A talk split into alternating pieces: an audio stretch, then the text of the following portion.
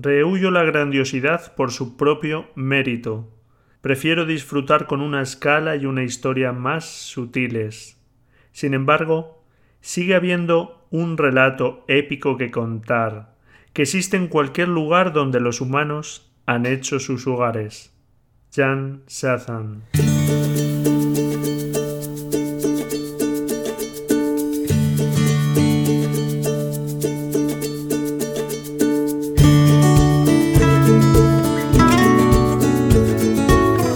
Escuela de Fotografía, episodio 169.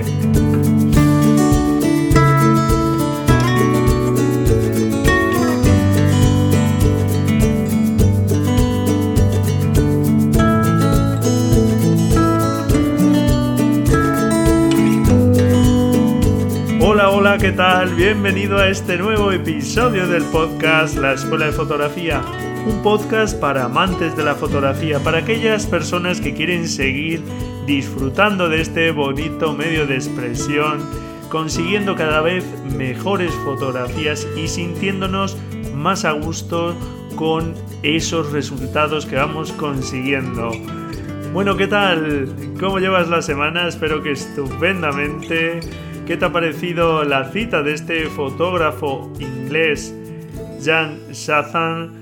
Un fotógrafo especializado en fotografía de paisaje pionero en el uso del color, que bueno, pues nos hace una reflexión muy interesante sobre esas historias interesantes que están en cualquier lado. No sé qué opinas tú al respecto y sin duda yo estoy de acuerdo con él porque si sabemos mirar, si nos preocupamos por algo, es muy posible que de ahí podamos contar algo interesante.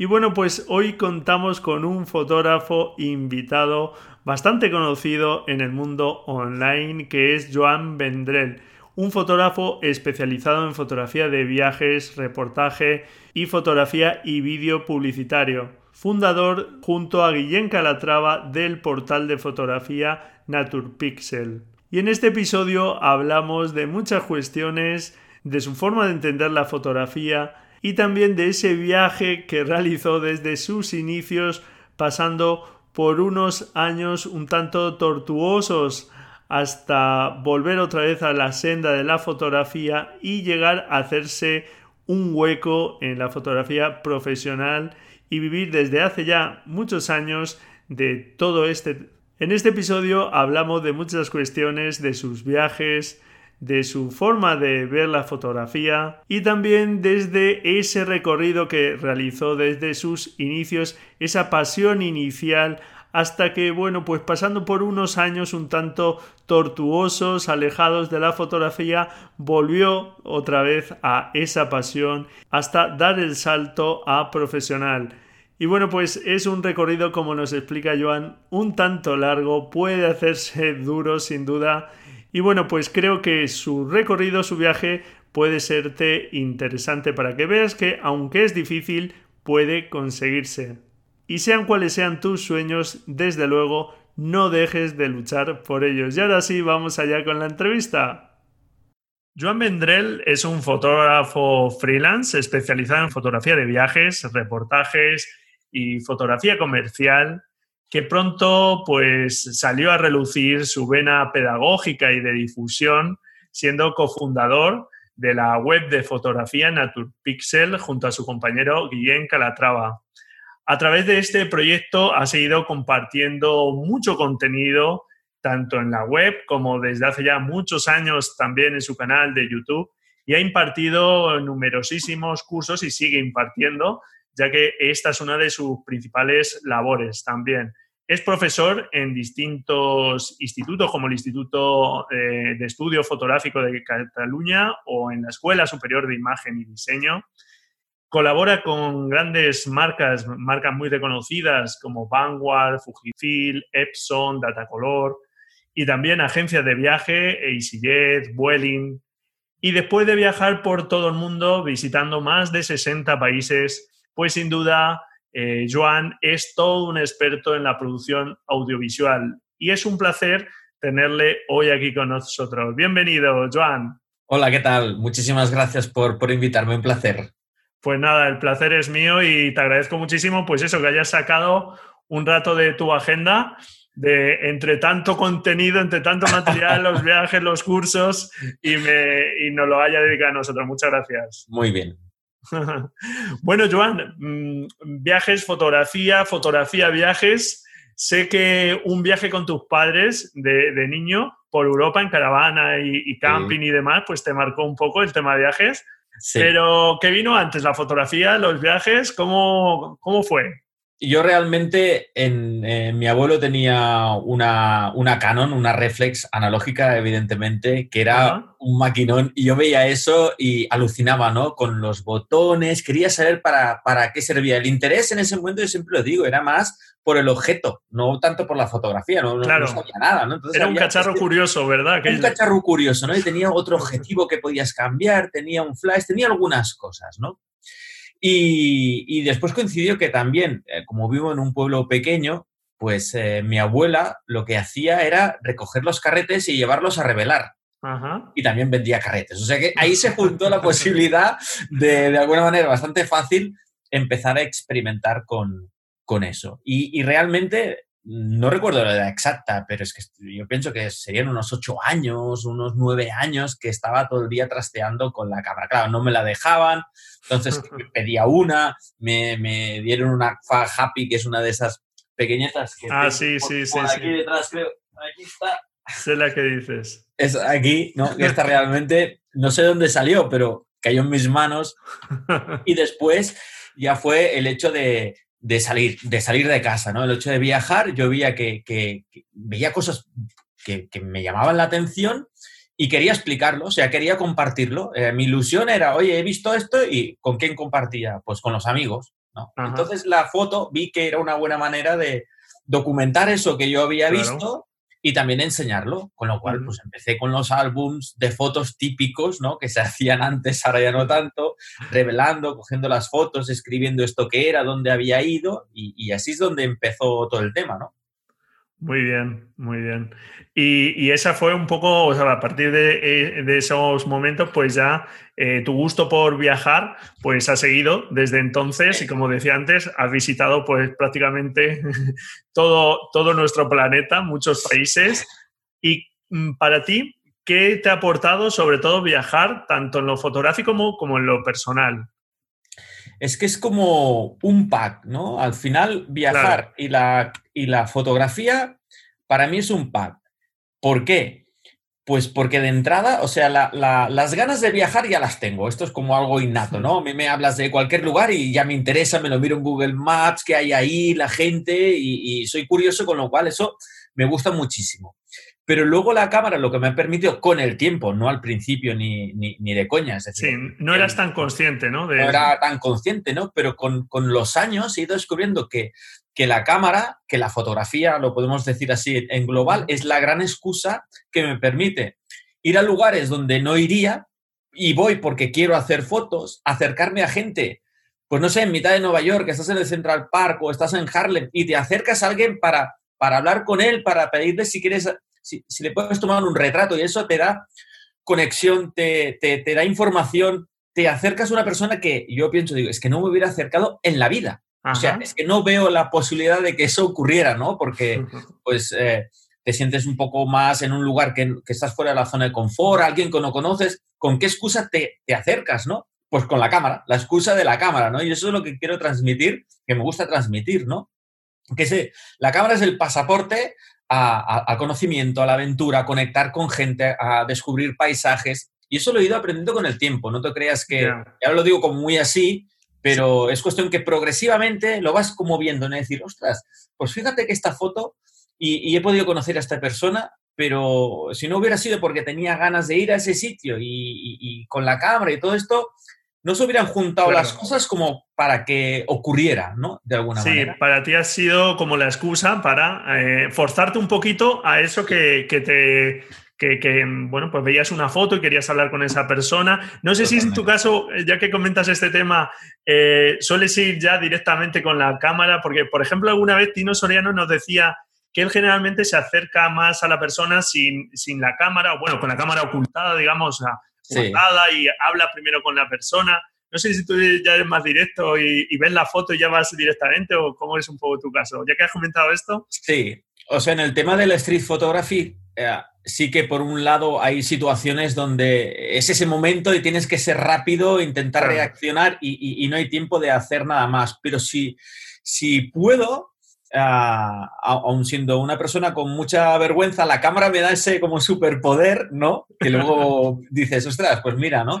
De, establecer la conexión previa, ¿no? De decirle, oye, pues mira, estoy aquí, ¿te importa que te haga una foto? Porque he visto que esto está aquí, ¿qué tal? Mm, haces la foto, luego se la enseñas y estableces una relación que permite un diálogo y que permite una conexión. Entonces, pues bueno, no, no, tengo una manera de hacer siempre que siempre sea la misma, pero lo que vas haciendo es, a, medida que practicas, vas cogiendo una serie de, de, maneras que ya sabes que te permiten funcionar claro. Eso te iba a decir, que al final en la práctica un poco te va quitando a ti miedos, ¿verdad? Conforme lo vas haciendo, ves que la gente no muerde, que, la que como mucho, pues te pueden decir, no, pues mira, no, prefiero que no. Pues el tema es que, que, claro, en fotografía, pues e, el rechazo, ¿no? Cuando alguien te, diga, pues, pues no quiero, oye, pues no pasa nada, ¿no? Por eso lo preguntas, ¿no? Porque si ya supieras que siempre que sí, pues no haría falta, ¿no? Pues, eh, oye, te dicen que no, pues ni, ningún problema, pues ya está, otra cosa y, es una manera de, trabajarlo, ¿no? Al final es, la manera de, de, hacer, ¿no? Muy bien. Bueno, y tú además tienes eh, dos niñas, si no me equivoco, ¿verdad? Sí, correcto. Eh, yo soy padre de tres niñas también. Además, creo que. lo vi, no me aburro tampoco, ¿sabes, Joan? además, creo que coinciden un poco de edad. Las mías tienen 11, 9 y 5. Y Las tienen 8 y 11. 8 y 11, sí, sí, ahí. Están, por ahí. Y, bueno, pues eh, me gustó un montón escucharte eh, cuando hablabas de un viaje que hiciste a Tailandia en una entrevista en Destino Sifaka, que me acuerdo que escuché esa entrevista. Y, y, bueno, pues animarte, me gustó mucho que eh, la historia que contabas de, de, haber viajado con tus hijas. y bueno, me parece interesante también eh, que nos cuentes un poquito cómo, cómo, surgió esa idea, porque me parece una idea muy interesante para, para viajar con un propósito. Pues esa idea surgió de, de, un documental bastante antiguo. El documental se llama Born into the Brothers, es decir, nacidos en los, en los burdeles. Y es una fotógrafa alemana, estoy hablando, mm, hace ya, el, documental, si, lo, si se busca en Google o en Internet, tiene que hacer en las referencias, pero ya, ya tiene unos años. Vale. Y esta fotógrafa lo que, lo que hacía era eh, dar una serie de cámaras a los niños que vivían en esos burdeles para que fueran ellos los que explicaran su vida. Entonces ahí salió un mensaje que a mí me dejó aquello de pensar, ¿no? Claro, el fotógrafo es alguien que, o el fotoperiodismo, ¿no? Es alguien de fuera que va a conocer una cultura, un lugar, un sitio, y por lo tanto eh, no deja de ser alguien de fuera, es decir, que no está viviendo aquello y necesita pues una serie de herramientas, implicarse, a lo mejor vivirlo, pero... Y para ser más consciente, ¿no? O sea, realmente... Claro, para poder contar las cosas. Pero imagínate lo que, lo que hizo ella, ¿no? Que, que, que no, que, lo, que mejor que lo puedo contar es el que lo está viviendo, ¿no? Entonces les dio las cámaras. Eso me, pareció fascinante. Entonces, a raíz de, de una ONG, eh, niños eh, birmanos que se pasan a vivir a, Tailandia, pues pensé un poco en replicar eso, ¿no? Es decirles, oye, les acerco unas cámaras que, y, que sean ellos los que les hago un poco de curso, les explico, les intento transmitir, pero que sean ellos los que utilicen las cámaras que, y compartan pues, pues sus vidas, ¿no? Y así fue, porque al final yo siempre en estos proyectos es, oye, te viene la idea y te, te pones en marcha ya, porque no, ya, ya lo haré, no, ya lo haré, es igual a no lo harás. Entonces, oye, hay una cosa que, que está bien, que te parece que, que, puedes salir adelante, pues te pones a, llamar, a escribir emails, a buscar la manera de... Muy interesante esto que comenta Joan, porque mira, hace poquito, eh, a principio de año, publicaba un calendario fotográfico para 2020 con, con fechas interesantes, etcétera, y dejaba espacio porque insisto mucho en el tema de planificar, o sea, si si realmente no lo apuntas en un sitio, si no desgranas las tareas y dices, como tú dices, ya lo haré, o bueno, pues sí, a ver si aprendo esto, a ver si. Pues no, no, lo haces. Como no te pongas esas tareas y digas, ah, pues para aprender esto tengo que hacer este paso, este y este, y, lo tengas en algún sitio claro, Se queda en un propósito de esos. Sí, sí, sí, es cierto, totalmente. Por eso yo siempre soy eh, muy de sí. También esto me ha, me ha hecho vivir situaciones un poco más complejas, ¿no? Porque al final en el mundo freelance, eh, decir siempre que sí, pues te puede ocurrir que se te junten varias cosas y que entonces para salirte de todo, pues tengas un poco más eh, de dolores de cabeza, ¿no? Para lograrlo todo. Pero al final es que hay que estar, no hay que dejar las cosas para, ya lo haré, no, ya, venga, nos ponemos en marchas. Y es que más en el mundo freelance, que es que yo siempre digo, es un, es eh, un mundo muy solitario en el sentido de que estás tú con tu negocio y no va a venir nadie a darte la mano ni a acompañarte. O sea, estás tú. Con lo cual ya te estás espabilando mm. y siendo muy proactivo en estas cosas, ¿no? Claro, que suena muy bonito esto de no tener jefe, ser tu propio jefe, pero eso exige una responsabilidad aparte de que efectivamente pues tienes que ser tú el que se eche para adelante y dar esos pasos. Efectivamente. Bueno, pues dejamos ahí en la nota del programa el enlace a tu web, al resultado de ese proyecto de Tailandia, proyecto kilómetro 42, ¿verdad? Para que alguien, eh, los interesados, pues puedan echarle un vistazo y, es algo interesante este tipo de proyectos y como te digo, como comentaba, pues que tengan un propósito. ¿Y qué recomendarías? Porque hiciste un viaje, en este caso con este proyecto, has hecho más viajes con tu familia y me interesaba también que comentes un poco, porque seguro que muchos de los oyentes pues son padres y es difícil viajar con la familia, encima con la cámara. Eh, los, los, que no son fotógrafos es difícil que nos aguanten a, a los pesados de los fotógrafos. Sí. ¿Qué recomendación darías ahí un poco en cuanto a tu experiencia de, en el viaje, de equipamiento y un poco cómo plantear eso para, según tu experiencia? yo escuchando una conferencia también hace años de, un fotógrafo americano y en, la Fotoquina, esta, esta feria que hacen en Alemania. Bueno, pues ya hace años el fotógrafo presentaba una charla que era eh, cómo ser fotógrafo profesional y, tener una familia, ¿no? Y, claro, a mí me interesó muchísimo, entonces vi que ahí éramos tres o cuatro, o sea, muy poca gente y el tío es un tío bastante conocido y tal, ¿no? Y digo, ostras, qué curioso que es un tema que me parece interesante y tal. Y él dijo una cosa que yo eh, eh, me grabé bastante y digo, esto es interesante, es algo que, hay que tener en cuenta. Él dijo, cuando soy fotógrafo, soy fotógrafo pero cuando soy padre, tengo que ser padre al 100%. Entonces, en nuestro tipo de trabajo freelance, que estás siempre trabajando. Es decir, yo, a mí ya me lo dicen, dices que tú no, estás siempre trabajando. Sí, sí, porque es que cuando me voy a pasear, pues ya estoy también pensando en otras cosas. Me cuesta desconectar porque como lo que hago es mi pasión, mi hobby, todo junto, sí. pues yo lo disfruto muchísimo. ¿Vale? Entonces me cuesta desconectar. Pero cuando mis hijas necesitan de mi atención, necesitan de un padre, me necesitan al 100% en modo padre. Luego, cuando termine con eso, a lo mejor pues vuelvo al modo fotógrafo, ¿no? Entonces hay que tener espacios para todo, para dar calidad a todo lo que merece ese punto de, calidad. Aún así, pues bueno, en estos tipos de viajes pues bueno, las prioridades están clarísimas, ¿no? Pues que, ellas estén bien, que ellas aprendan, que ellas descubran y a más a más, pues hay el trabajo fotográfico, ¿no? Pero una cosa no puede pisar la otra y eso también es una cuestión de, experiencia, de, ir tanteando, de, ir probando y, y, vas cogiendo pues un poco un ritmo, ¿no? Sí, yo, bueno, me parece súper interesante lo que has comentado del tiempo de calidad, porque es verdad que a mí me pasa también y efectivamente cuando te reclaman mm, tienes que estar al 100%. Y si estás con tus hijas y estás con el móvil o estás atendiendo, eso es mejor efectivamente. Eh, además, yo no sé si alguien, seguro que hay personas que tienen otras habilidades, pero yo eso de llevar dos cosas en paralelo no puedo centrar una o en otra. O sea que... Es difícil, sí, es difícil. Muy interesante.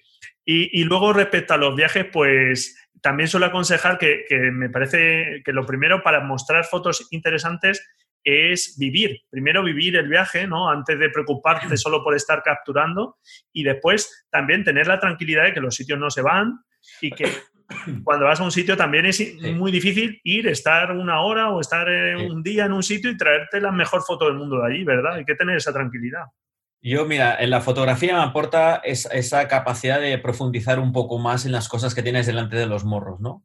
Y eso nos ocurre cuando vas de viaje o cuando sales, pues, al lado de tu casa. Eso que vamos de un sitio al otro, ¿no? Estoy aquí y tengo que ir al trabajo. Y el trayecto, digamos, desaparece, porque vamos como de flechita en flechita pero con la cámara lo que te permite... Vamos ahí como roboces un poco. Como robot, ¿no? Entonces el trayecto es algo que, pierdes, ¿no? Y fotográficamente la cámara me permite entretenerme en ver y aprender y recibir sensaciones que no recibiría si no fuera otra vez por la, por la excusa de la cámara, ¿no? Y en un viaje ocurre exactamente lo mismo, ¿no? Aquello que hay algo que te llama atención, ¿y esto qué es? Y lo fotografías y luego eso le vas un poco dando, dando vueltas, ¿no? Y no vas tanto en plan turista de, un sitio para el otro rápido corriendo y, ya vuelves y no te has enterado de, ni casi de dónde has estado, ¿no? Entonces, el proceso también evidentemente empieza antes, ¿no?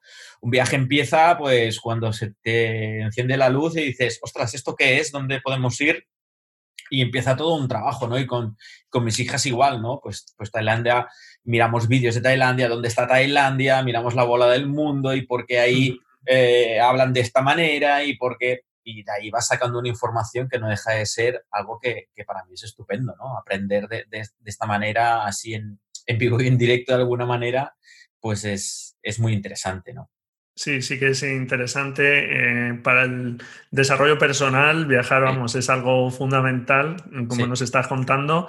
Y no sé si, aunque esto es algo pues, muy personal, pero aparte de Tailandia, no sé si nos puedes dejar algún destino recomendado que creas que sí que para familias eh, es interesante, según, porque has visitado tantos países, que alguna más. Sí. A ver, eh, de los mm, mis hijas, si te dicen un lugar donde quieren volver, es, te van a decir Tailandia. Claro. ¿Vale? Pero también hemos estado en, la zona de, Malasia, de Singapur, y es que Asia en general es eh, muy acogedora, la gente es muy tranquila. Si te dicen un taxista que te va a venir a recoger a las 9, a las 9 menos 5 está ahí esperándote. Si te dice que te va a cobrar 150, eh, te va a cobrar 150, no serán luego 225 por alguna razón extraña.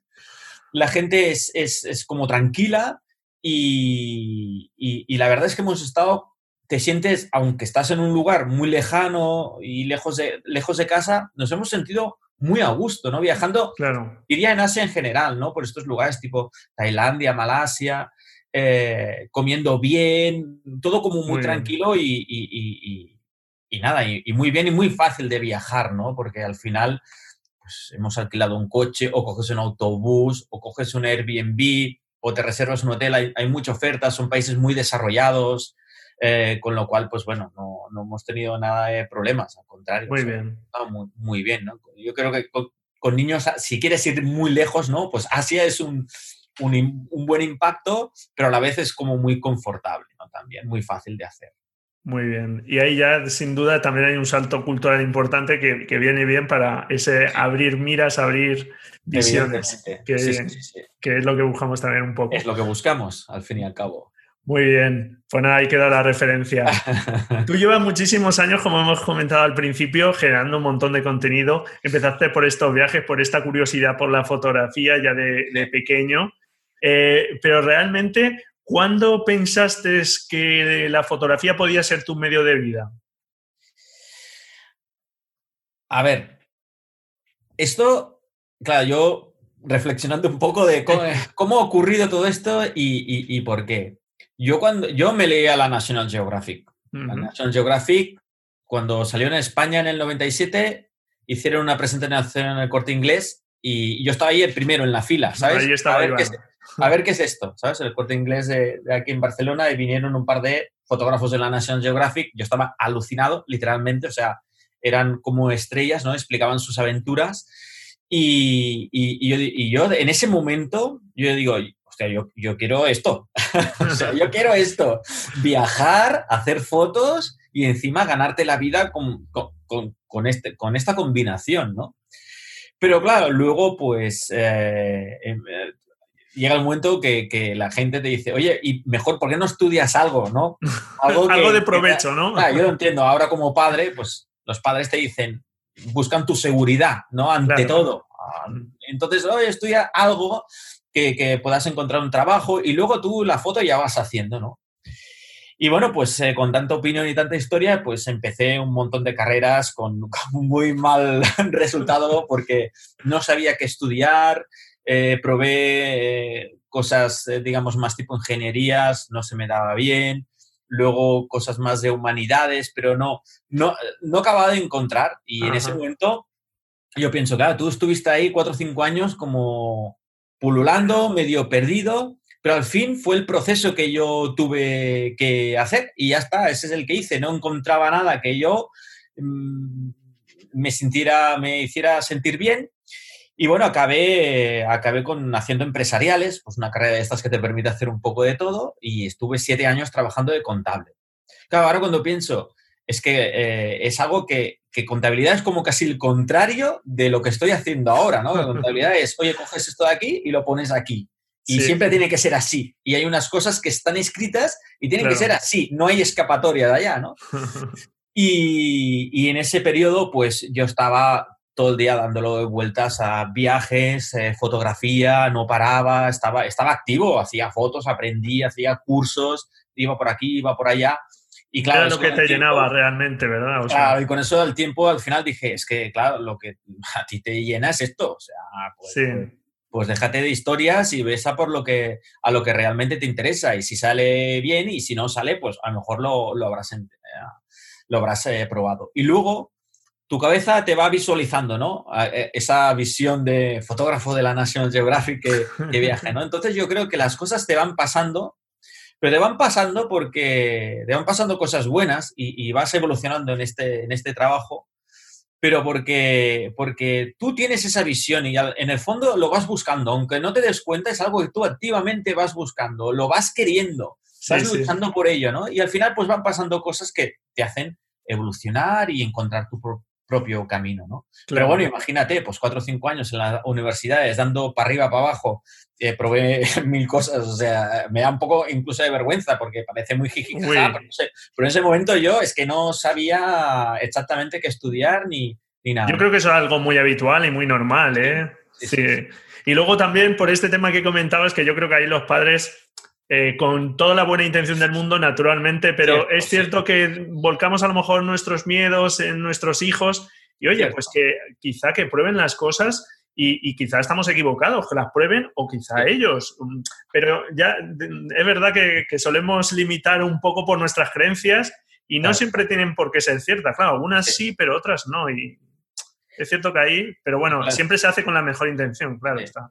Y, y, ahora las cosas han cambiado mucho, que antes sí. a lo mejor es, e, era todo un poco más controlado, pero ahora sí. es que ¿cómo voy a decir yo a alguien qué, qué, estudiar? Es que no tengo ni remota idea, porque las claro. cosas cambian muy rápido. Entonces, sí. te puede parecer muy buena idea una cosa y al cabo de dos, tres años ha dado un tumbo, un giro y eso ya no tiene tanto futuro como pensábamos. ¿no? Además, las formaciones, yo creo, irregladas, tipo universidad, yo creo que requieren una vuelta grande, aunque estén ahí y tal, sí. pero aún el modelo formativo yo creo hoy día eh, ha cambiado mucho y sí. no lo sé, no sé, pero yo me da la sensación de que se están quedando un poquito atrás en sí. cuanto por el tema tan anclado, ¿no? De sus programas Totalmente. formativos tan rígidos. Totalmente, sí. Tengo que decir que suena como muy fácil, muy bonito, pero, pero, mm, no, pero no lo es. Y encontrar modelo de negocio en todo esto tampoco lo es. en la fotografía no. pues, siempre, ha, siempre ha sido difícil y ahora sigue siendo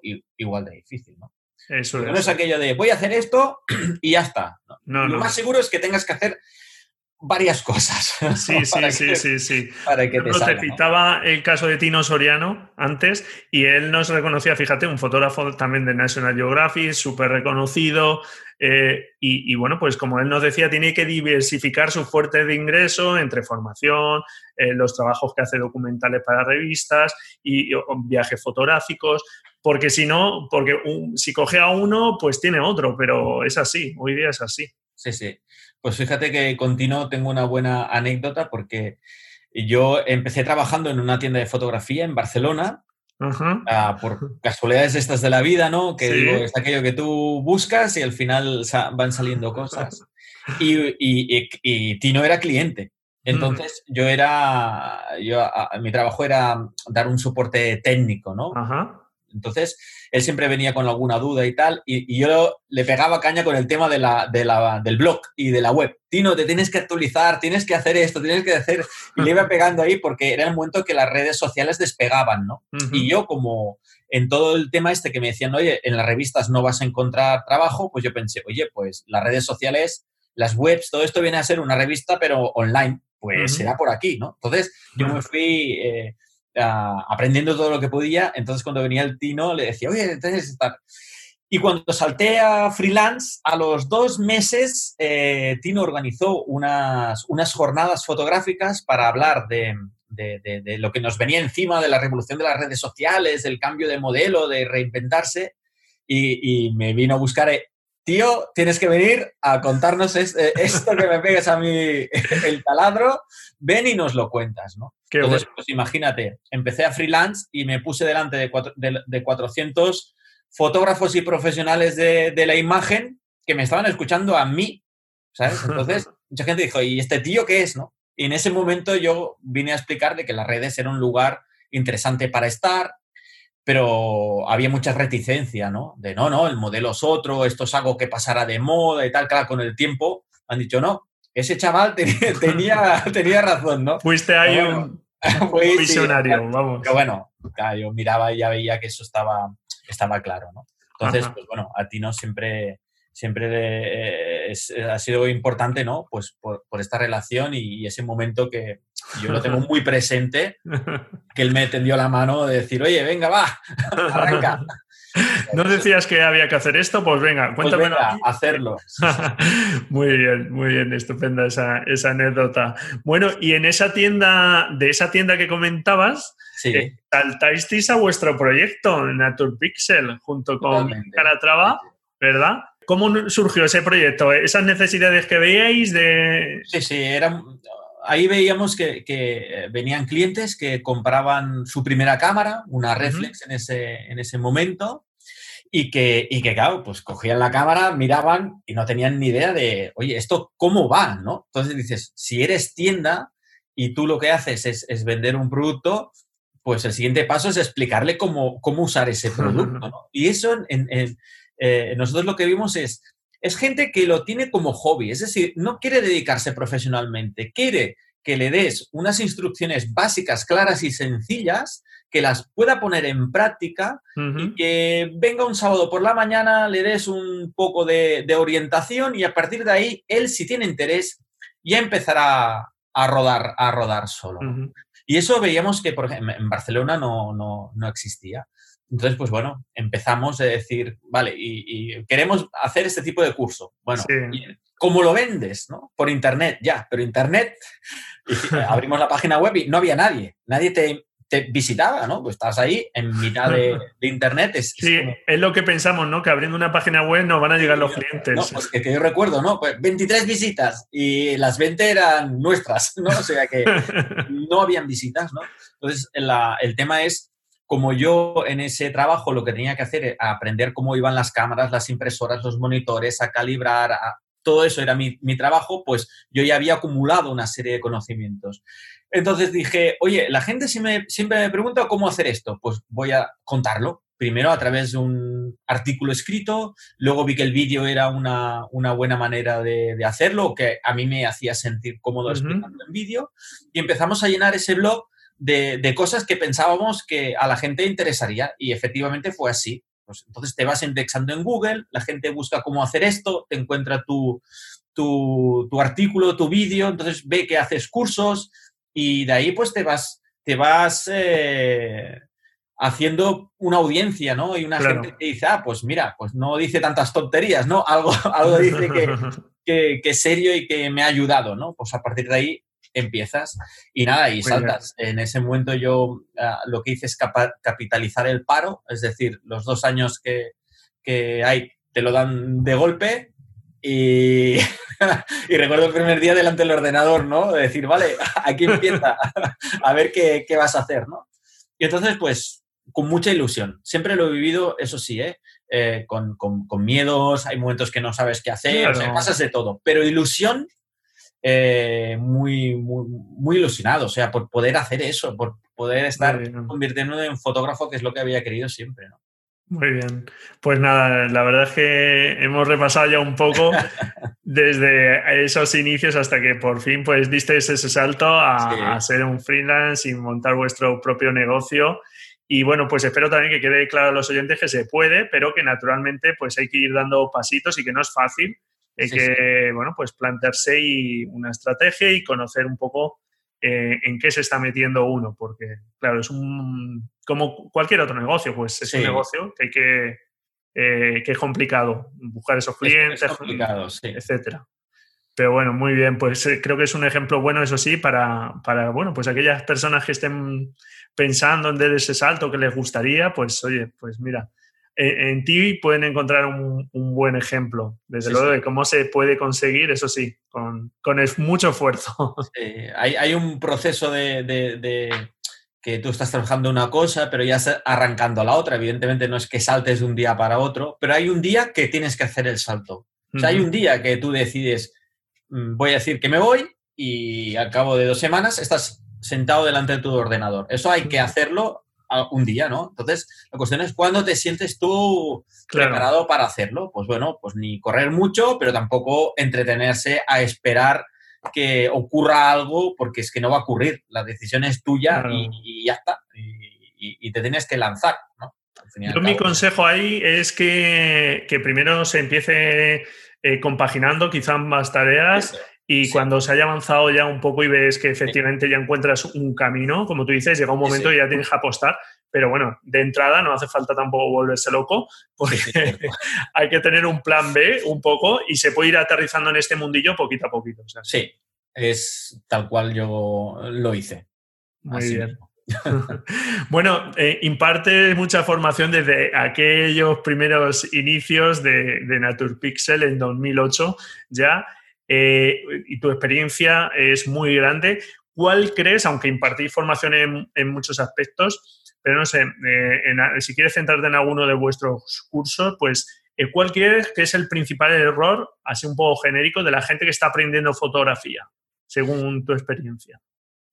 Pues es no diría un error, es, es un, tema de, lo que ves, ¿no? Entonces, los humanos vemos lo que vemos, pero si tú te mueves, ves más, ¿no? O sea, si tú giras la cabeza y caminas hacia un lado, ves más cosas que no veías en la posición que estabas. Pues eso mismo es lo que ocurre en fotografía, ¿no? Hay gente que me pide, quiero que me enseñes cómo va esta cámara concreta. No, es que todas las cámaras funcionan igual, ¿no? Eh, eh, por ejemplo, el primer tema, ¿no? Todas las cámaras funcionan igual.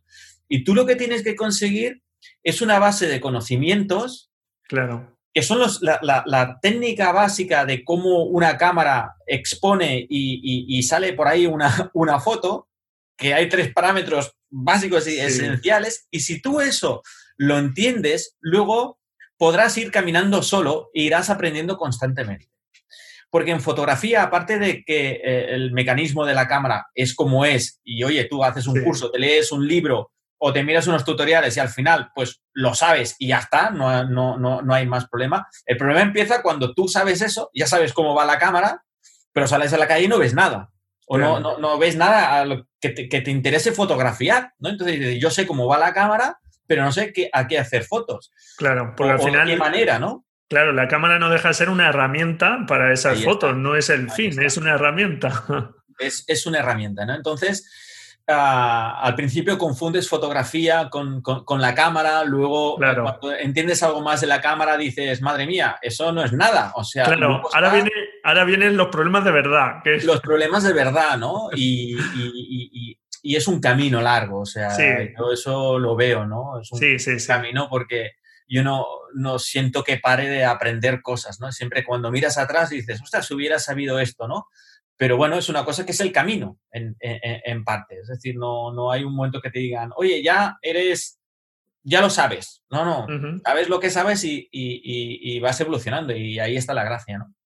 Sí, sí, yo creo que, vamos, como seguramente cualquier otro ámbito de conocimiento, la fotografía es un mundo inmenso, inmenso y, y, bueno, pues mm, al final la cámara, como decía, es una herramienta que nos sirve para expresarnos Y, bueno, eh, conocer el lenguaje visual, que es el lenguaje que utilizamos en la fotografía, pues es amplísimo, porque sin duda yo creo que hay una, hay una falta en nuestro sistema educativo de, formación en cuanto a lo visual, porque en cuanto a nivel mm, de texto hablado, escrito, sí tenemos más formación, pero a nivel visual...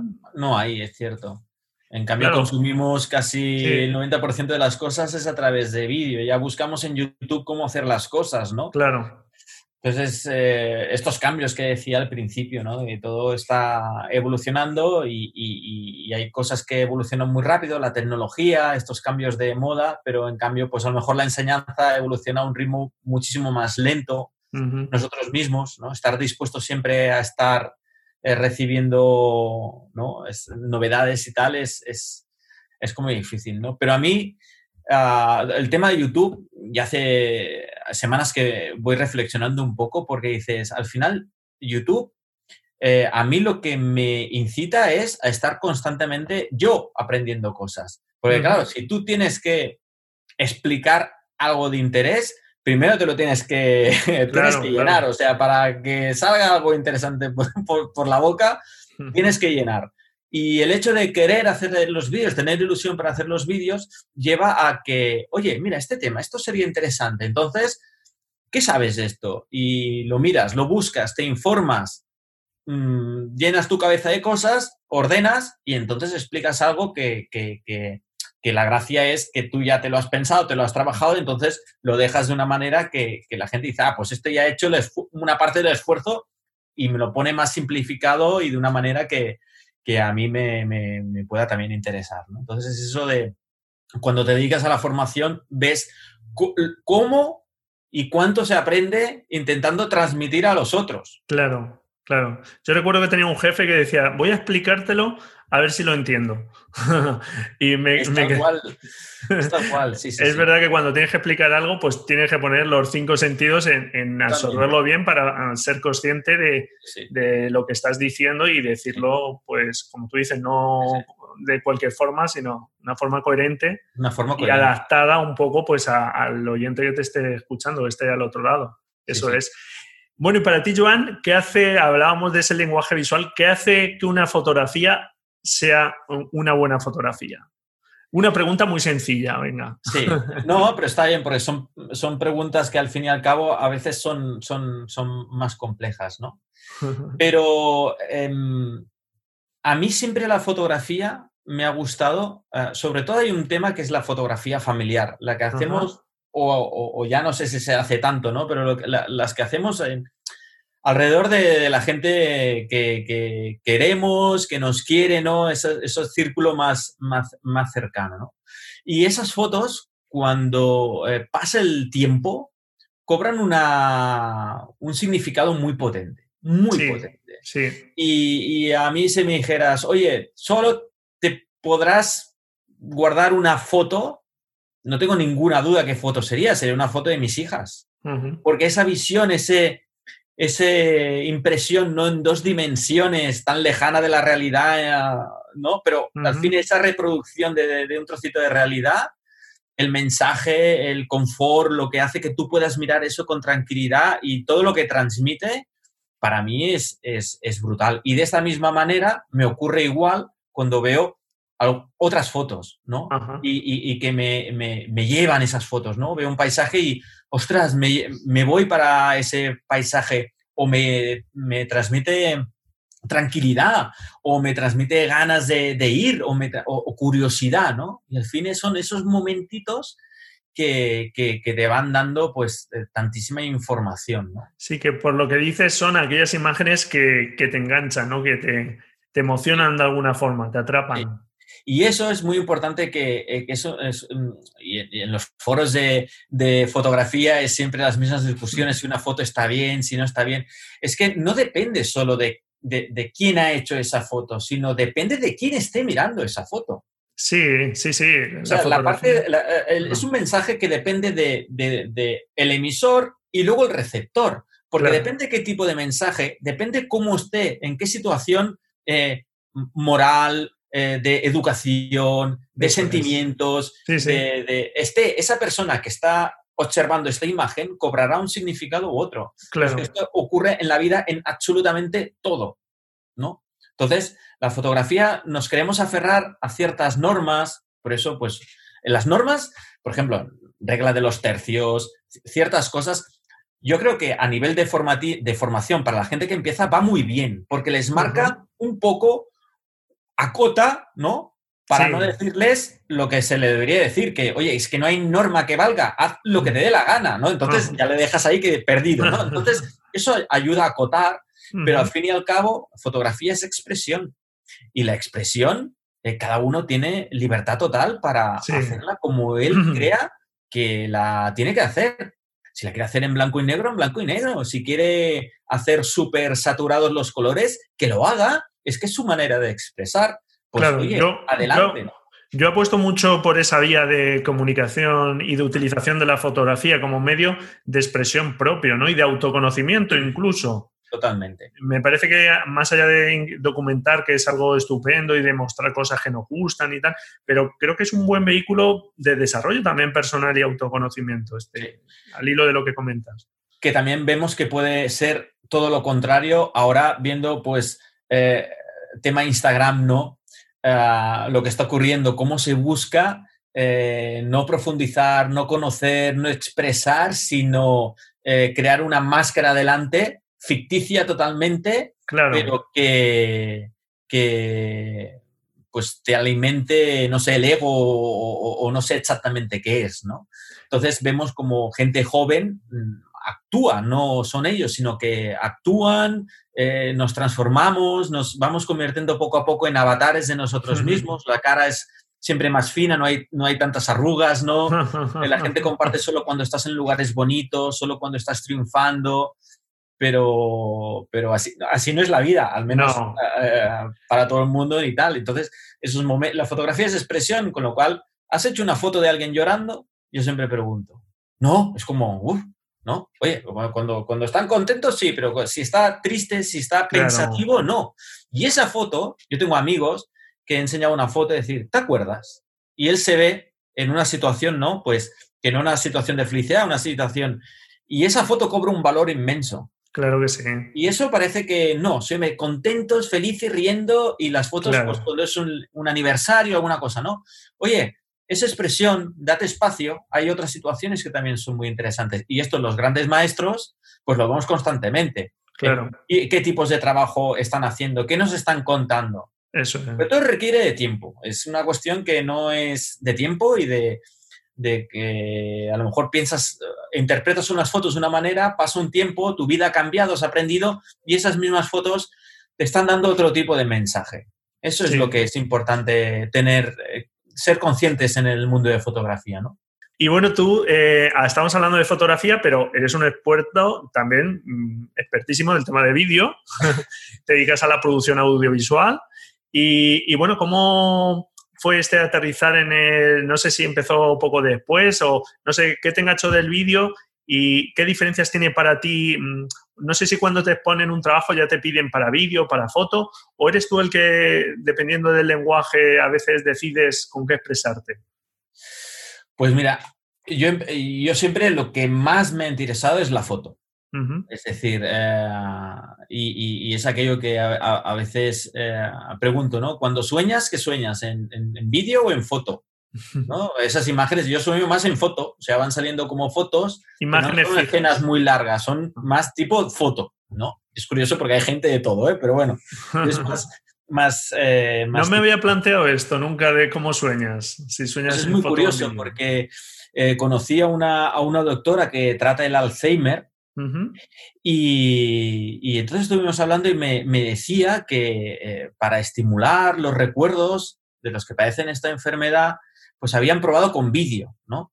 Y que no funcionaba, que lo que funcionaba era fotos, una foto estática y solo una foto de un momento pasado les podía activar ciertas partes del cerebro que, no les estaban funcionando del todo bien, pobres. ¿no? Y en cambio en vídeo no encontraban que tuviera esa... Y era muy interesante esa... Eh, todo, lo que me estaba explicando, ¿no? Porque era a nivel eh, médico cómo las fotos eh, hacían o, provocaban una respuesta que el vídeo no, no provocaba y, nadie sabía exactamente científicamente por qué motivos, ¿no? Una imagen estática parece que te puede centrar más, parar, se hace como más reflexionar, porque eso no se mueve, es un mensaje y tú vas buscando, y un vídeo ocurren más cosas, ¿no? Claro. Pues es muy curioso, ¿no? Entonces... Sí, artículos de este tipo sí que había leído alguno de la, el potencial y sí que... Eh, del potencial para tratamiento de, ciertos eh, temas como el que comentas de Alzheimer, etcétera. Sí, sí, sí. Y el, el, vídeo vino como, como, una manera de, de, explicar cosas de fotografía. Vino YouTube, yo digo, uy, aquí cuánta cosa que hay, pues a mí también me vino como muy... No tuve que pensar mucho, oye, conecté la cámara y me grabé explicando cosas como ahora estoy aquí, aquí dando. O sea, no, no hay nada preparado, no hay nada, pues vas, vas, contando. Y me encontré cómodo, me encontré bien, me encontré mejor que escribiendo.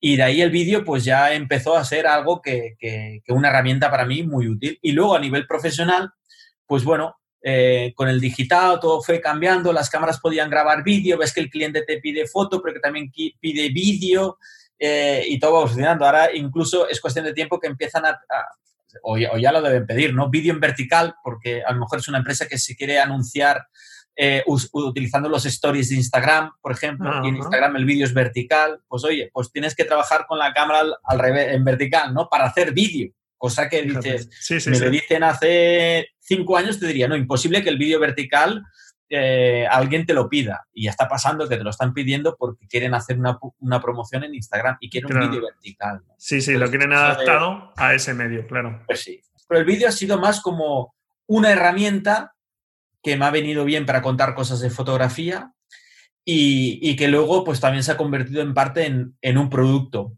combinado, ¿no? Fotografía y vídeo, pues ya a nivel de página web tienes más posibilidades, ¿no? Pues bueno, pues ha sido un poco así. Un canal de YouTube, hablábamos, que mm, tiene ya mm, más de 10 años, más de 200.000 suscriptores, eh, cientos de vídeos ahí subidos. y bueno, pues en él hablas de, bueno, de temas de equipamiento fotográfico, eh, de marketing, como hemos hablado, de temas de técnica, eh, en fin, de un montón de temas que tienes ahí en las listas de reproducción del canal. Sí. Y bueno, ¿qué, ha supuesto para ti esto? Y, bueno, supongo que te roba también mucho tiempo apostar por este proyecto. Sí, yo siempre pienso, si, si tuviera un, un asesor externo, que me preguntara, a ver, ¿tú cuánto tiempo dedicas a YouTube? Tanto. ¿Y tú cuánto ganas de YouTube? Me diría, oye, fuera el YouTube, pero ya, pero inmediatamente. O sea, que esto es lo que a mí me gusta transmitir, ¿no? Porque en YouTube también, igual que redes eh, tipo Instagram, pues hay gente que, que enseguida se hincha mucho y oh, jiji, jaja y tal. Y, y, es que no es, no es mi caso. O sea, yo estoy súper contento de YouTube estoy eh, súper orgulloso, estoy encantado con toda la gente que está ahí mirando mis vídeos, o sea, eso es, es así, pero es lo que es, es un canal más de, de expresión, no es el super negocio del mundo mundial. Para alguien sí, para alguien que tenga 10 millones de suscriptores y un montonazo de visitas, pues efectivamente se gana muy bien la vida, pero esto es como los futbolistas, ¿no? Se ganan muy bien los, de los top de primera y luego hay muchos que juegan en segunda, en tercera y tal y, que no se ganan tanto. En YouTube pasa igual, hay unos top que la gente se, alucina con ellos, ¿no? En su modo de vida, sus Lamborghinis y sus historias, ¿no? Pero que está muy bien, son esos, pues los que están top. Luego para los demás hay mucho trabajo y YouTube solo tiene un secreto. O sea, tú eh, te irá bien en YouTube si lo que haces lo haces porque te apetece hacerlo. Punto. Como estés buscando negocio, que quiero que el vídeo sea viral, que quiero que... Uf, es, es, muy difícil. Es realmente muy difícil. Entonces yo intento tener un ritmo en YouTube Primero porque lo disfruto, porque veo que me hace estar activo aprendiendo yo cosas constantemente. Claro. Y luego, pues cuando cuelgo el vídeo, estoy súper ilusionado, ¿no? De ver, a, ver cómo funcionará, a ver si la gente le interesa más, menos. Eh, pero, pero es una cantidad de tiempo importante. O sea, un vídeo es mm, un día. Es que es un día de, de, sin contar lo que tú vas consumiendo para tener algo que explicar, ¿no? Pero es un, un día, ¿no? Dos vídeos a la semana, dos días a la semana eh, para, YouTube. muy bien. Entonces, esto el rendimiento, ¿qué es? Bueno, es que a veces no es solo cuestión de dinero, sino es cuestión de que me hace sentir bien, estoy bien, me siento cómodo, me apetece, lo hago. Eh, eh, para mí YouTube es, yo saco mucho de YouTube y de alguna manera intento eh, devolver. ¿no? Pero ahora ya he aprendido esto, con la tranquilidad de explicar las cosas que, que a mí me parecen interesantes y sin muchos rollos ni parafernalias, ¿no? Igualmente, eso no significa que no me interese el tema de los algoritmos, de cómo puede ser que en una miniatura, si sales con la cara haciendo alguna postura, tengas más visitas que si no sales con la cara. O sea, este comportamiento humano, eso me interesa muchísimo, ¿eh? Y, no, y, hago pruebas, ¿no? Pero con la tranquilidad de decir, oye, yo explico las cosas que, me gustaría que me explicaran o las que yo voy descubriendo. Ese es mi canal, al final es un canal personal, ¿no? Eso es. Es un canal, como tú dices, de comunicación más. Yo lo, veo así. Y este año mm, llevo ya tiempo con, idea, pero este año sí que tengo que empezar a hacer em, algo porque me apetece, como tú dices, hacer en vídeo. Pero al final, como tú decías, esto de los youtubers, ¿no? Ser youtuber como si vivir de YouTube es ampliamente difícil. Yo lo he escuchado a mucha gente. Entonces, eh, que te sirva a ti para dar a conocer otros conocimientos que tú vendas, otros servicios, demostrar a los demás que sabes de eso y ganar confianza, en fin, pues eh, crearte una comunidad y, bueno, pues transmitir un determinado conocimiento y aportar, pues está muy bien, pero mm, pretender ya vivir de eso como tal. Piensa que, por ejemplo, en YouTube Ah, si haces algún tipo de promoción, ya hay mucha gente que no acepta esa promoción. Es decir, si yo salgo aquí y digo, pues mira, eh, esta cámara tal y la podéis comprar aquí, y hay gente que ya no le gusta esto. Pero claro, también se tiene que entender la, el, punto de vista del, creativo que intenta generar algo de negocio. Y que genere algo de negocio no significa que deje de ser honesto Por o que haga las cosas que él considera oportunas. Porque no lo entiendo que haya como tanta reticencia a esto, en, por ejemplo, en YouTube, como por la tele, estamos inundados de publicidad y aparte una publicidad que ves que, es totalmente, que te toman el pelo de arriba a abajo. Y lo vemos en revistas, lo vemos publicidad en Instagram, vemos publicidad en todas partes. Ahora, cuando hay un pobre creativo que para eh, hacer algo, pues intenta hacer alguna acción o algo y lo cuenta y es honesto y todo, pues cierta gente que, no, que no le gusta y es curioso. Es curioso, yo creo que en el tiempo esto también la tendencia es que vaya cambiando, ¿no? Y que, se, que haya un cierto respeto de decir, oye, en YouTube tú estás consumiendo y, te, y estás gratuitamente, no tienes que hacer nada. Tú prestas el play y hay un tío que ha perdido el tiempo haciendo una cosa que tú consumes. Claro. Pues oye, eh, eh, a mí en casa me han enseñado de eh, hola, Dios, gracias. Esto sí que lo he aprendido, ¿no? Pues pues gracias, le das un like, tío, es que ha perdido un tiempo para explicarte una cosa. Bueno, eh, tampoco te quiero cansar mucho más porque ya llevamos un buen rato. Eh, te iba, lo último que te iba a decir es que si nos dejabas alguna recomendación eh, de alguno, algún libro, alguna película, no sé, algo que, nos quiera, que te haya gustado últimamente. Y nos... Pues a mí hay un libro que, que me interesa mucho, que es el libro de la agencia Magnum, que se llama Ojos de Contactos. Y en ese libro ahí encuentras eh, todas las hojas de contactos, hay fotos icónicas y todo el trabajo que hay detrás para conseguir una foto, ¿no? Y es algo que yo pensaba, digo, cuando empezaba, ¿no? Pues yo, yo, yo, yo pensaba que un fotógrafo profesional pues oye, llegaba a un sitio, examinaba tal, apretaba el botón y de ahí salía magia, ¿no? Hacía dos fotos y constantemente, con la foto buena, ¿no? Y, ahora conociendo a mucha gente te das cuenta del trabajo que hay detrás, de que hay de 50 fotos mm, que no son nada, hay una que ha salido bien. Pero es que es parte del trabajo. Esto también es importante que la gente lo vea. Que no hace falta llegar al lugar y clavarla. No, tú ves algo que te interesa y lo vas trabajando con tu cámara. Y ahora que tenemos digitales, es que no hay problema, vas trabajando, vas mirando, vas cambiando de ángulo, te acercas, te alejas y luego cuando las tienes con tranquilidad en casa te las miras y dices, ah, pues mira, esta es la que mm, me gusta más o va a funcionar más o esta en definitiva es la que quiero y las otras pues no me servirán.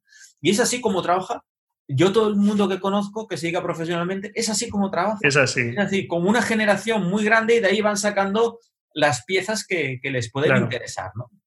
Entonces, que la gente no se limite. Oye, sal y tira fotos. Que ha salido un día, has tirado 300 fotos y no hay ninguna que valga un duro. no pasa nada, es que es el proceso que estás aprendiendo. Que hay un par, pues ya está. Eso es, eso es un poco lo que comentaba yo antes, eh, uniéndolo un poco al tema de cuando viajábamos, tener esa tranquilidad, o cuando no viajamos exactamente la misma. Es que cuando llegas a un sitio, eh, cualquier fotógrafo, incluso profesional con decenas de años de experiencia, llega a un sitio y no hace una foto como tú dices y se va a su casa. Pues está claro que tendrá la visión mucho más desarrollada, tendrá ya ciertos conceptos más claros y a lo mejor, pues en vez de tú que haces 200 fotos, él hace 50 y de sus 50, 10 son mejores que las tuyas, aunque hayas hecho 200. Es así, sí, sí. Pero hay que trabajarlo. O sea, esa persona no llega allí. Yo me acuerdo con, hablándolo con fotógrafos, si no me equivoco, con José Benito Ruiz en alguno de los cursos. Y me decía, la gente piensa que llegamos a un sitio y, venga, sácame aquí ahora mismo ya, venga, una foto chula. Eh, oye, espérate que vamos a ver, ¿no? Vamos a ver, sí, sí, sí. Eso es, o sea que todo lleva ese trabajo. Bueno, eh, háblanos un poquito de tus cursos, si quieres para terminar, que se pueden encontrar sobre todo en Naturpixel y cuéntanos un poquito. Pues mira, los cursos, ah, nosotros empezamos haciéndolos eh, presenciales en, en Barcelona, ¿no? Pero luego con el tiempo hemos visto que online también se, puede enseñar muy bien gracias a una combinación que hacemos nosotros, que es eh, de vídeo, de texto, de fotos de ejemplo, de un lugar privado donde los alumnos pueden intercambiar impresiones y luego en todos nuestros cursos online eh, recomendamos hacer una serie de prácticas. Los alumnos nos envían las prácticas y nosotros vamos discutiendo con ellos y vamos dando un poco de feedback. Entonces, yo creo que esto es darle una vuelta de tuerca a la formación online, que en muchas ocasiones, y no digo que esté mal, sino que es una forma también de hacerlo, te dan el curso y ole, ahí tienes el curso y ya te hagas tú, ¿no? Pues de nuestra manera lo que hacemos es, hay temas eh, cada semana, duran cinco semanas estos cursos, y cada tema tiene unos ejercicios que tú idealmente debes compartir y recibir pues el feedback de, de, Guillén, mi socio, o de yo mismo. Entonces, son cursos que sí que todos en general buscan que sea un mensaje muy claro, muy conciso, pocas cosas, pero que queden bien claras, porque entendemos que si tú logras aprender tres cosas y te quedan claras, tienes una capa que luego puedes añadir encima otra capa. Entonces vas aprendiendo, pero solidificando los conocimientos. ¿no? si no te dan como 30 horas de curso y, luego al cabo de un mes no te acuerdas de nada, ¿no? Pues pocas cosas consolidadas, invitando a que la gente practique y, bueno, y el online, ¿no? La facilidad de, poder tener alumnos de todo el mundo. Y, Muy bien. pues esto es fantástico, ¿no? Y luego también hago algún viaje fotográfico. De tus viajes te iba a preguntar eh, también. Yo la ciudad que a mí mm, ya he ido varias veces y, me apasiona fotográficamente es Nueva York. Sé que es una ciudad que a muchos, pues es, eh, y mucha gente ahí de toda la historia, pero yo es una ciudad que, la veo muy cinematográfica, que la veo muy fotogénica. Algunas veces la veo en blanco y negro, otras veces incluso la veo un poco más de color, aunque siempre tiendo a, poco color, ¿no? En, en esa ciudad. Eh, que, dedicando una semana, pues em, es una gozada, ¿no? Entonces, llevar a gente en grupitos siempre muy pequeños, pues es que yo también es algo que disfruto muchísimo, ¿no? Entonces, pues, bueno, aparte de algunos, el que, el que a mí más siempre es el de Nueva York, ¿no? Es algo que si algún año no voy, ah, me sabe mal no, que no haya salido el viaje o que lo que sea, ¿no? Porque es algo que, que me encanta, ¿no? Poder, poder ir. Muy bien, y ahí podemos encontrar las fechas, ¿verdad? De, de esto, de tanto los viajes como de los cursos ahí en la web, que la dejamos ahí en la nota del programa. Y redes sociales también. Eso es. Intento. YouTube e Instagram es lo que estoy más activo y, y, nada, pues intentando ahí estar. con tanta gente a veces te escriben y, y, no hay días o semanas que estás como con muchas cosas y no puedes contestar lo que querías, pero bueno, eso también se tiene que entender que al final con el tiempo que tienes dar respuesta a todo, pero no, no siempre es posible. Muy bien. Bueno, pues nada, nos hemos hecho una idea de, esa formación tan chula que comentabas. Yo es un enfoque que también aplico a la formación que yo doy porque creo que efectivamente eso de dar un contenido y abandonar un poco al alumno, si lo dejas online es fácil que se pierda porque tiene muchas ventajas, pero también pues al no estar tan cerca, no poder estar tan cerca, entonces ese contacto que tú dices, esas prácticas, esos ejercicios, eso tal, es algo interesante, y muy bien. Así que seguro que merece muchísimo la pena. Bueno, pues Joan, no sé si quieres añadir algo más. Pues no, darte las gracias porque un Hombre, a ti. Pues nada, pues, eh, pues hasta otra, si surge la ocasión, Joan, que Pues he estado muy a gusto estaré. y, y encantado de, de estar hablando aquí contigo. Muy bien, pues muchas gracias y cuando quieras ya, ya sabes por dónde estoy. Un placer. Venga, hasta, hasta otra, hasta luego. adiós. Adiós, adiós. Y bueno, pues hasta aquí esta entrevista. Espero que te haya gustado todo lo que nos ha ido contando Joan, ese recorrido que te comentaba al principio, que como has podido escuchar, pues la verdad es que le llevó unos cuantos años centrarse y ver realmente cómo poder vivir de la fotografía, pero bueno, pues eh, ahí está todo ese camino, todo ese bagaje y sin duda pues es creo un ejemplo muy estimulante.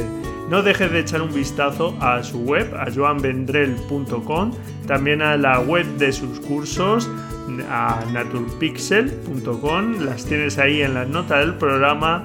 Y como te decía al principio también, no dejes de luchar por tus sueños y si realmente quieres vivir de la fotografía, no tienes por qué dejar tu trabajo actual y poco a poco puedes ir planificando cómo ir metiéndote en este mundillo de la fotografía. Claro que sí. Eso sí, hay que ser consciente de dónde se está metiendo uno, por eso te digo que poco a poco tampoco hace falta perder la cabeza, puedes ir haciéndolo. Fue el caso de Joan, ha sido mi caso también y tú también puedes conseguirlo si quieres. Y nada, encantado si me dejas tus comentarios de qué te ha parecido la entrevista, este episodio. Muchísimas gracias también si me dejas algún comentario en iBox o tus valoraciones y reseñas en iTunes. Felices fotografías y nos escuchamos la próxima semana, si tú quieres, claro. Adiós.